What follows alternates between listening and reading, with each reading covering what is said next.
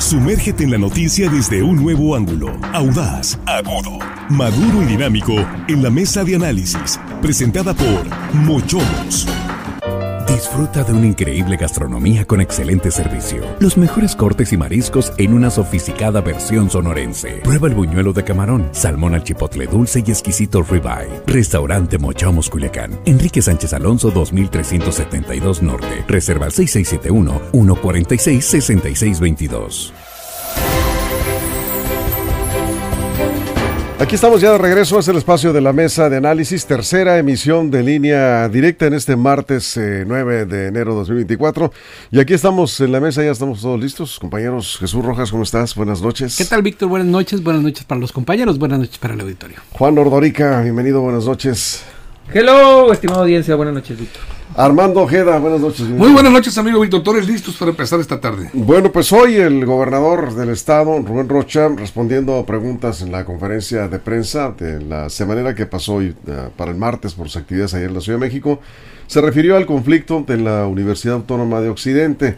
Y les mandó decir, creo que ya debe haberles quedado claro, los trabajadores inconformes con el proceso interno de elección del nuevo rector, que no habrá renuncia de rector, no hay manera, hay un proceso legal con base en la ley orgánica de la universidad, la ley actual, y que en todo caso les sugiere que propongan o promuevan una reforma a la ley para que incluso con efectos inmediatos pudiera darse una elección, una consulta directa, como parece ser que esa es la tendencia en eh, lo que se refiere a las propuestas que se han estado comentando en el Congreso del Estado, pero hasta el momento el Congreso no ha dicho una sola palabra sobre este asunto. Entonces, así está el tema. ¿Qué va a pasar? ¿Van a, van a suspender, van a levantar la toma? Eh, ¿Habrá clases el próximo lunes o mantendrán esta manifestación de protesta con la universidad eh, tomada en, en, la mayor parte de sus unidades académicas? Jesús. Mira, cuando te pones a hacer una investigación respecto a quiénes son los que están buscando los que están buscando el cambio del rector, ¿no? Lo primero que uno pensaría es que son aquellos que perdieron el proceso electoral, ¿no? el proceso de elección, el proceso electivo al interior de la, de la casa de estudios. Pero bueno, ellos al final de cuentas no han dado su posicionamiento claro, es decir, no han estado frente a los, a los movimientos. Se sabe porque varios eh, personas de la comunidad universitaria han dicho que están detrás algunos, no todos. Hay quienes definitivamente pues entendieron que no era el momento pero otros siguen ahí. Yo creo que tratar de conseguir algo por la vía de la fuerza siempre va a tener una consecuencia, ¿no? Cuando uno va a una lucha, cuando uno decide violentar la normatividad, cuando uno decide tomar una instalación pública, cuando uno decide amenazar con que no hay, que no va a haber clases, pues debe haber una consecuencia, por supuesto, ¿no?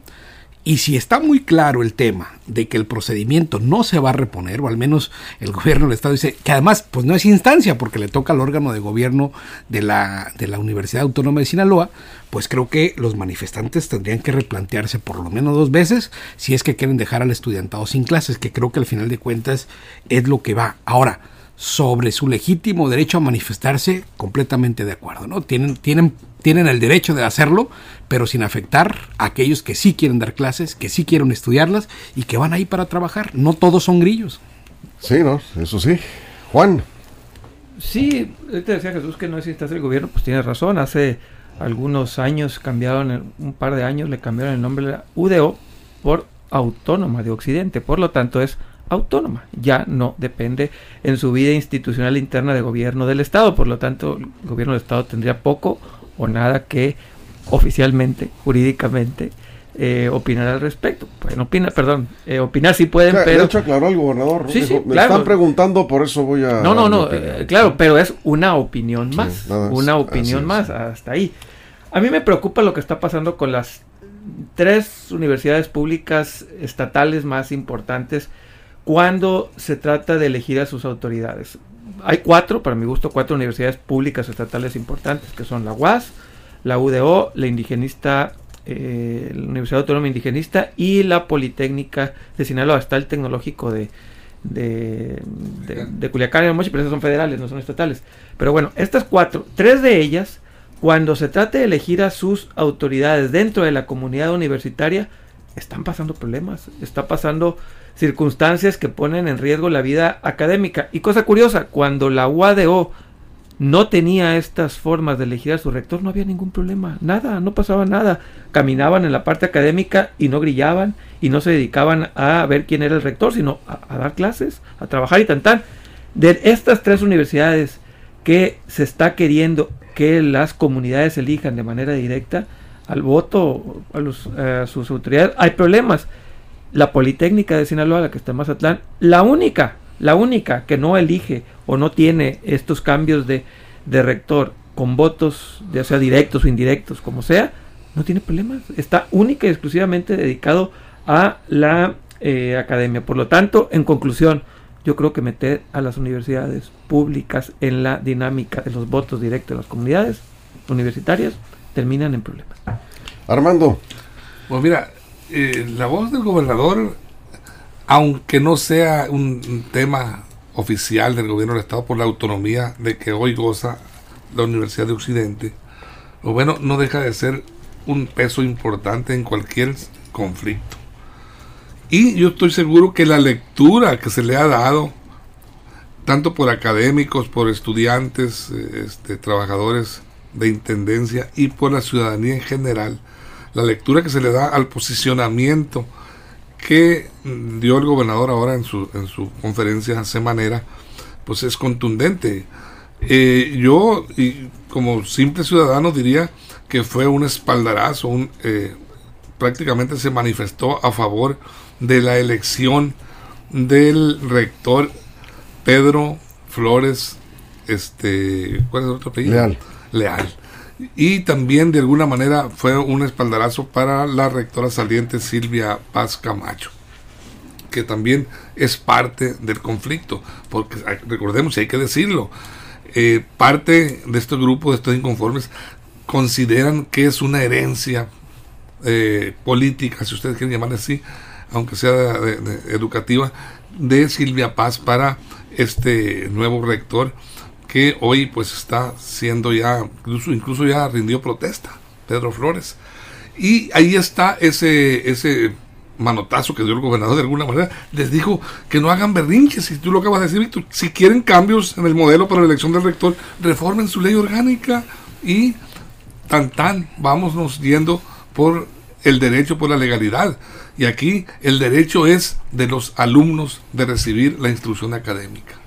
Eh, si lo quieres ver por un lado, espaldarazo al rector, yo no lo vería tan espaldarazo, ¿eh? porque dijo incluso pueden en la reforma, si el Congreso decide. Pero una reforma no se hace de la, noche a la mañana, Víctor. Eh, eh, sí. este, cuando se quiere en el Congreso, se, puede. Se presenta la iniciativa, se, transita rápidamente. pero, pero, dijo, dijo también que pueden incluir, si así lo acuerdan con los diputados, en la elaboración de la iniciativa, si se aprueba, si se somete a votación un transitorio que diga que tiene efectos inmediatos. Y esto pues prácticamente estaría, aunque podría competir. Tendría que ser retroactiva la ley, ¿no? Porque no inmediato, porque sería inmediato, pues ya la, convocatoria se publicó ya, con otras reglas. habría litis. Si, modifican la ley. Habría eh, litis. Exactamente.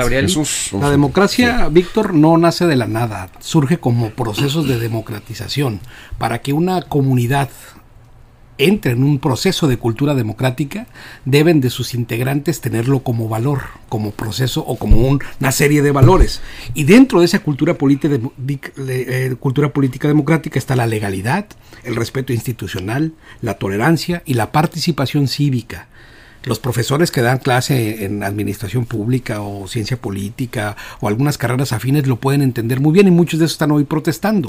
Y a lo que me refiero con esto es a que los cambios institucionales siempre son graduales y no podemos decir que porque hay algún problema en un tema electivo, la democracia o los modelos electivos son fallidos porque sí, hay procesos de reacomodo, hay un cambio, por supuesto, esto se prevé. Cuando una institución entra en un cambio de modelo, por supuesto que las cosas pues no van a estar bien desde el principio sobre todo cuando no existe esa cultura política democrática. Y es que esto es lo que más me preocupa. Si los que están dando clases en una universidad donde estás formando a los próximos profesionistas no entienden los elementos básicos de esta cultura política democrática, vamos a seguir replicando este modelo infinitamente. Porque lo que hoy piden es cancelar la elección de alguien que no les gustó que ganara Exactamente eso puede pasar en el resto de las elecciones que vienen, mientras que un grupo si se decida por la fuerza tomar la institución para que no haya clases. No les hubiera gustado que ganara, sino no les gustó cómo ganó. Hay que, hay que, definir la situación. tenemos, que tenemos que ir a una pausa de en radio, pero nos quedamos en redes sociales sin comerciales. Seguimos hablando aquí. ¿Cómo deberá de nuevo resolverse este conflicto?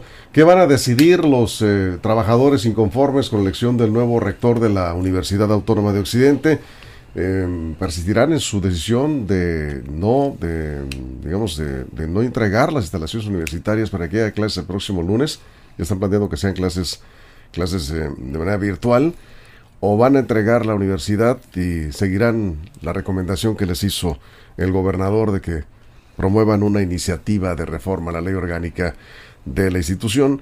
Vamos a la pausa, regresamos. Información confiable, segura y profesional. Línea directa. Información de verdad. Con Víctor Toro. Bueno, de aquí seguimos. Que te interrumpí, Armando. Estabas. No, yo eh, nada más comentaba. Sí. Este, lo que no están de acuerdo es la forma en que ganó, no, no que haya ganado Pedro. Mira, en el fondo no están de acuerdo en que sea Pedro Flores. Sí, por supuesto. te, podrán decir de miles de maneras que el proceso, lo que sea, pero querían otro rector, pues, y, los, entre los cinco es que el pues, verbo ganar lo quitaría. Pues sí, pero porque no fue una competencia. Bueno, pero bueno, sí y no. Es que no. Es que, ¿Cómo, le, ¿cómo le pondría yo? ¿Fue, fue designado? ¿Fue designado? sí. Puede ser, porque no hay una competencia designado, nombrado, pero el verbo ganar no le pondría yo en lo personal porque no fue una competencia. Una competencia tiene reglas, una competencia tiene mediciones. Una pues la convocatoria plantea reglas. pero no mediciones. La medición ver, también, Otra vez, una competencia Porque el Consejo, el consejo Universitario y la Junta de Gobierno dos y, iban, a, iban a calificar. Okay. ¿Y cuál fue la calificación? Bueno, no, la que no han dado con usted. Por lo tanto, no, no, ojo. Pero sí estaban las calificaciones. No, las calificaciones cuando tú entras a una competencia te dicen, si haces esto tienes tantos puntos, si haces lo otro tienes tantos puntos, si haces este tiempo vas a tener estos puntos. Aquí no venía. Entonces, no para mi gusto, repito, eh, finalmente es cuestiones personales. Para mí sería más bien una designación, un nombramiento, que un ganar o perder, porque no fue una competencia para mi gusto. Eso es Armando. a ver, si fue designación, tú estás diciendo que fue dedazo. Una designación es un dedazo. No necesariamente. Bueno, te designo o te elijo. A ver, ¿cuál es la diferencia o nombrar, o nombrar, o nombrar. No. O elegir está bien. Sí, sí. Pero elegir, no ganar o perder. Por eso. Si lo, si, o te elijo semántica, o te designo. Semántica, semántica, semántica, semántica, semántica, semántica, A ver, pero eh, sí eh, hay, digamos, un escenario eh, favorable como para que se pueda eh, modificar la ley orgánica de la universidad, eh, habrá que preguntarle a los diputados.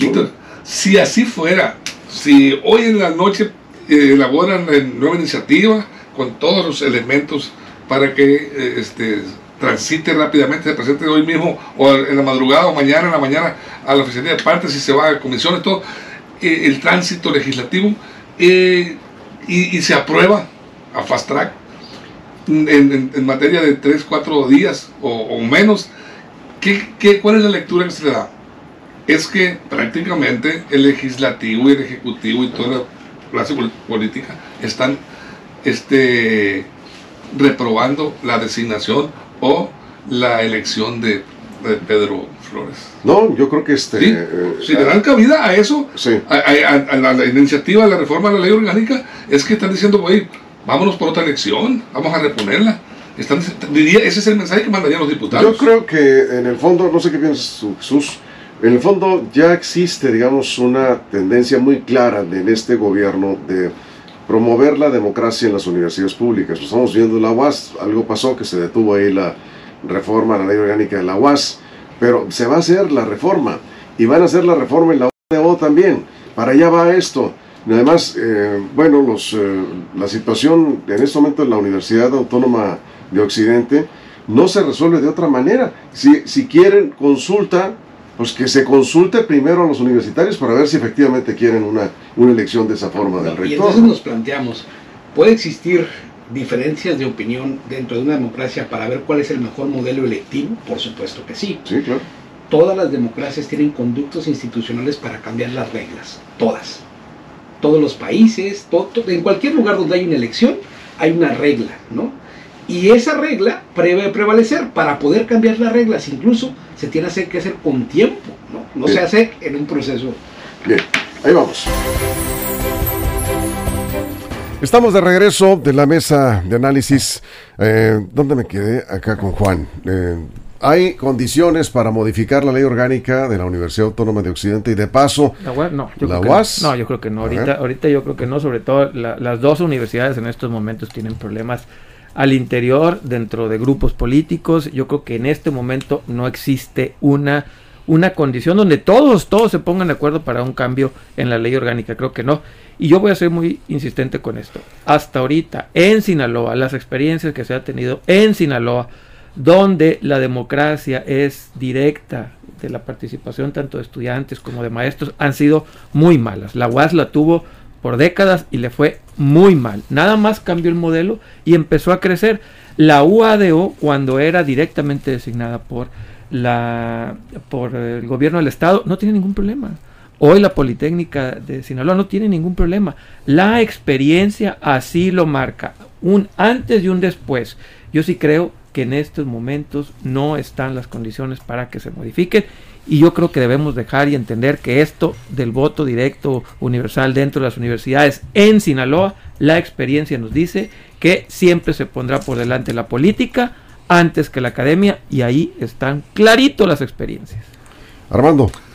Sí, este, ustedes comentaban ahorita y lo comentábamos que la reforma a la ley orgánica de la UDO para no ser tan larga, Universidad Autónoma de Occidente, podría ser fast track y, rápidamente llevarse a cabo. Si quisieran, pero yo lo veo difícil. Eh, yo, yo sigo insistiendo en la postura del gobernador, es en contra de este movimiento y desea que se abran eh, las rejas, quiten los candados y se inicie dentro de la armonía que había transitado la Universidad de Occidente que siguiera el lunes y regresen a clase todos los alumnos. Ese yo es mi lectura que lo da el deseo del gobernador. Y por eso decía que era un espaldarazo para Pedro Leal eh, Flores y para la propia rectora, eh, ex rectora ya Silvia Paz Camacho, porque si se lleva, lo decía ahorita, si se en, el corte, si se lleva a cabo esta reforma fast track, pues se vería muy claro, muy evidente que hubo línea para este volver a, a elegir al rector Sí, sí, sí. Dijeron, no, pues se reformó la ley, vamos a volver. Ahora con la nueva ley vamos a volver, ahora sí, a reponer el proceso de elección. Entonces, eh, se vería como que metió la mano el gobierno, el Estado legislativo también. Y yo creo que no es conveniente en estos momentos de crisis. Y si y esta se reforma no se, no, se, no se lleva a cabo en la UAS, la reforma a la ley orgánica. ¿Por qué? En la UAS no. Porque en la UAS el equilibrio de fuerzas y comparación de fuerzas de, de lo que están protestando en la UDO contra la Universidad Autónoma de Sinaloa es un abismo. Aquella sí es fuerza real, fuerza política este, de reacción inmediata y acá es un grupo pequeño. La verdad es más fácil desactivar esto y transitar con este rector que volver a... Pues no se ven intenciones del gobierno del estado de desactivar este movimiento. Yo creo que el gobernador está dando eh, una ruta, con su opinión, una ruta institucional y está invitando a este grupo a que efectivamente vayan al Congreso a promover una iniciativa de reforma a la ley orgánica. Esa es la ruta que plantea el gobernador Jesús. No, y pareciera que es utópico y que solamente es un tema como de ideologías, ¿no? Trasnochadas, decir que entre más democracia hay en instituciones como estas, las universidades, mejor puede ser la dinámica de convivencia de los que ahí cohabitan, trabajan, existen. ¿Por qué? Porque si tuvieran bien claro los criterios de ascenso, si tuvieran bien claro los criterios de otorgar becas, si tuvieran bien claro los criterios para promoción académica, para buscar la excelencia, llegar el rector que llegara no te tendría que preocupar porque si tú estás haciendo tu chamba, estás presentando tu trabajo, estás formándote académicamente para seguir en el sistema nacional y no grilla, es decir, no hubiera esto de que si eres de tal grupo no te entonces esto bajaría la tensión en momentos importantes. Por eso el tema de la legalidad es importantísimo. Y si no cuidamos que nuestras universidades vivan procesos de legalidad absoluta dentro de toda su vida universitaria, esto va a estar a merced de mercenarios precisamente, que si se sienten cobijados por un grupo, van para adelante. Y si no, trato de hacer parálisis. ¿Por qué? Porque esta visión patrimonialista de la educación es una rancia herencia mexicana que se enquista como un cáncer en las universidades y lamentablemente la Universidad eh, Autónoma de Occidente ya tiene... ¿Y la solución cuál es? Democracia. Haciendo que la legalidad se cumpla y quien no lo haga se va. Bueno, no, yo Creo, a ver, democracia, pero no, democracia no significa el voto. O sea, no, repito, cuando hemos tenido experimentos de voto directo en urnas, se descompone todo. Ya lo vivimos, repito, la UAS lo vivió durante 20, 30 años, todo se descomponía. Primero la política y si sobra tiempo la academia. No, yo creo que la democracia sí, pero no entendiendo como un voto directo universal. Sí hay que ser muy claros con esto. Hoy, hoy estamos viendo en la UADO que más o menos abrieron un proceso que dista mucho todavía de ser eh, plenamente democrático, pero antes era total, absoluto y completo designación del gobierno del Estado. Ahora, repito, al, al más o menos poner en competencia grupos, ya vimos lo que está pasando. Creo que las universidades sinaloenses tienen muy mala experiencia cuando eligen a sus propias autoridades. Repito, el pasado así lo demuestra, el presente lo está demostrando y siempre me ha llamado la atención, no sé por qué las universidades es donde más gente preparada hay, donde más diálogo tendría que haber, es donde peor política se hace y nadie me la va a contar. La peor política que me ha tocado ver es dentro de las universidades donde la gente está más preparada. Se supone, ¿verdad? Bueno, Armando, estamos cerrando. El gobernador eh, dejó dos puertas abiertas para la decisión de los que están tomando la Universidad de Occidente. Una, presentar la iniciativa para la reforma de la ley orgánica de la universidad o abrir las puertas. Yo no sé cuál ha sido la reacción de los líderes, de los, gente, los voceros de este movimiento. Víctor, no sé si ya eh, aquí los reporteros de línea directa entrevistaron a algunos de ellos y cuál fue la postura. Yo desconozco la verdad qué respuesta le dieron a, a la postura, vamos a decir así, del gobernador del estado, Rubén Rochamoya, lo que dijo en la mañana. ¿Ha habido alguna reacción? No, no, no. Eh, no ha habido nada. Eso no se ha reunido. No, no, no. Yo hablo de los de los que tienen los que mantienen eh, tomada la universidad. No, de los trabajadores. No ha habido alguna reacción a decir este va a ser el camino o no, no han dicho vamos a seguir con ley orgánica o sin ley orgánica, vamos a estar aquí o cuál es la postura después de la expresión del gobernador de la mañana. No, es que lo, del gobernador fue una opinión, nada pues más. claro, fue una opinión, pero es la opinión del gobernador y, cuenta, cuenta de, mucho. De acuerdo, sí cuenta, pero en términos en términos legales no, no, cuenta. Claro, ¿Por qué? Porque es una universidad autónoma que se rige. La, estoy completamente de acuerdo. Entonces, la autonomía. No, bueno, pues ahí está. Pero una opinión del gobernador, yo creo que sí pesa y sí cuenta y, es tomada en cuenta por las personas que están ahí. A ver, Jesús, pienso que vamos a, cerrar contigo y con Juan. Y además la autonomía no creo que sea o de derecho para que las cosas puedan tomarse. Es decir, si un grupo universitario decide tomar la universidad y la autoridad no quiere entrar en acción, ¿no?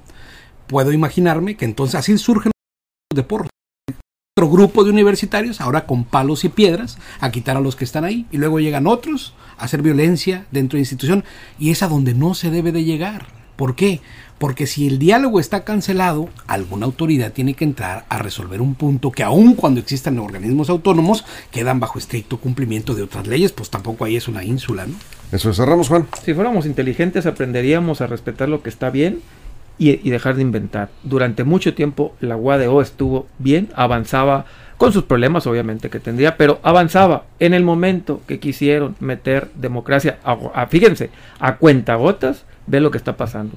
Yo creo que las universidades públicas deben dedicarse a estudiar, a enseñar, investigar, y eso de andar pensando en grillar no es para él. Ahora, yo diría, finalmente, eh, cerramos con 30 segundos contigo, Armando, diría que si la ley orgánica de la Universidad Autónoma de Occidente establece claramente cómo se debe elegir al rector, ¿qué pasó? ¿Qué pasó? ¿Por qué no, no se aceptó el procedimiento? Transparencia. ¿Por qué no hubo transparencia? Porque la Junta de Gobierno o quienes operaron la elección, el cambio de rector, no lo hicieron bien. Evidentemente echaron a perder todo este proceso. Pero la ley ahí está y marca claramente el procedimiento. Probablemente no sea una reforma a la ley orgánica lo que se requiera, sino respeto a la legalidad, a lo que establece la propia norma. Cerramos Armando contigo. Yo creo que yo creo que más allá o más acá de la autonomía universitaria, la expresión, la postura del gobernador eh, caló hondo y me imagino yo que en un momento dado los 12 puntos que ayer eh, eh, leímos y, manifestaron los 12 puntos de este pliego petitorio que, eh, plantearon los, las personas que tienen este, bajo control la universidad, van a reducirlo de los 12, van a, van a irse con un solo punto único. ¿Y cuál sería ese punto único?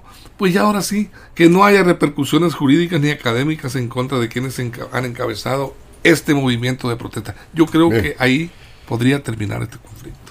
Pues vamos a ver, algo tendrá que hacerse porque, y en esta semana, porque ya el lunes es el regreso a clases. seis días, les quedan, siete. Les quedan seis días y si le quitamos el domingo, pues nada más les quedan cinco días, ¿no? Bueno, vamos con esto, muchas gracias Jesús. Buenas noches. Por cierto, ya tiene candidato Movimiento Ciudadano a la presidencia de la República. Danos el, por favor. Pues Álvarez Maínez. Habíamos dicho Álvarez Maínez. Álvarez Maínez. Sí lo podemos comentar mañana por ahí. vamos a revisar, vamos a revisar los temas para mañana. Armando, gracias. Gracias a ti, Víctor. Gracias. Gracias a toda la producción, todo el estado. Muchas gracias a usted por su compañía.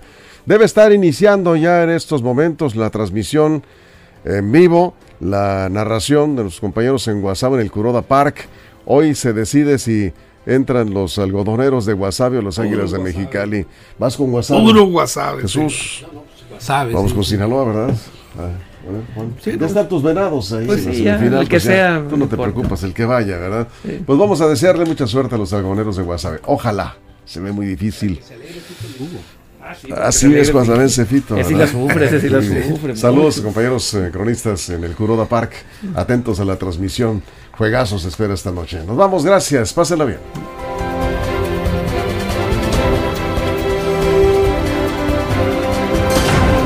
Mochomos presentó la mesa de análisis, información de verdad que suma valor. Conéctate en el sistema informativo más fuerte del noroeste de México. Esto fue Línea Directa. Información de verdad con Víctor Torres. Información confiable con fuentes verificadas y seguras. Línea Directa. Información de verdad con Víctor Torres. Esta es una producción de RSN, el grupo de comunicación más fuerte de Sinaloa.